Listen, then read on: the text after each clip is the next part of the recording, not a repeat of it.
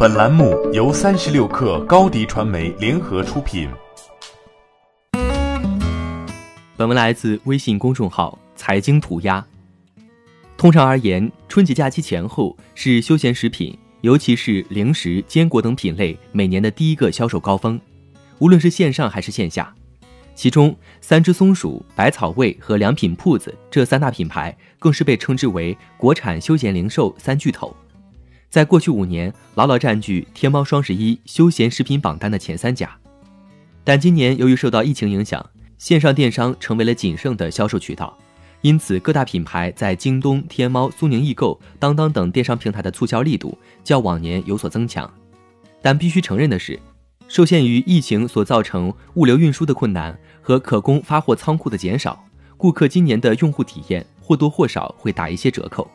据电商大数据服务机构的数据显示，春节前一周，即一月十七号至一月二十三号，天猫平台休闲零售品类的销售额超过七点五亿元，较二零一九年同期增长百分之四十六点七九，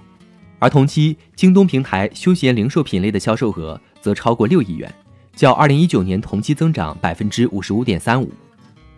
换言之，彼时在疫情尚不为大家熟知且物流暂未受到较大影响的情况下，休闲食品的整体销售情况依然较往年有较大程度的增幅。整体而言，在一月十七号至二月六号期间，天猫平台休闲食品品类的总销售额同比增长百分之六点八，而京东平台相应的同比增速则为百分之三十九点零一。其中的差距或许是由于京东物流的速度和美誉度所致。具体到三只松鼠、百草味和良品铺子三大品牌来看，三大品牌在天猫平台的总销售额同比均有不同程度的下降，而在京东平台则均有增加。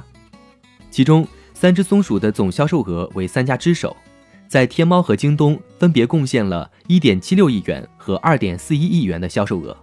但整体趋势却大相径庭。节前一周和春节一周，在天猫平台的同比增速分别约为百分之十一和百分之十六，节后一周的销售额却同比下降百分之五十三点四一，而在京东平台三周的销售额分别同比增长百分之五十四点二四、百分之六十一点一一和百分之一百零八点二三。相比之下，百草味的销售状态没有那么理想，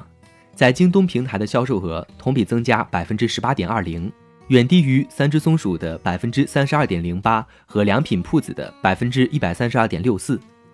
三周在天猫平台的同比增速也只有百分之四、负百分之二十点一三和负百分之二十二点四七。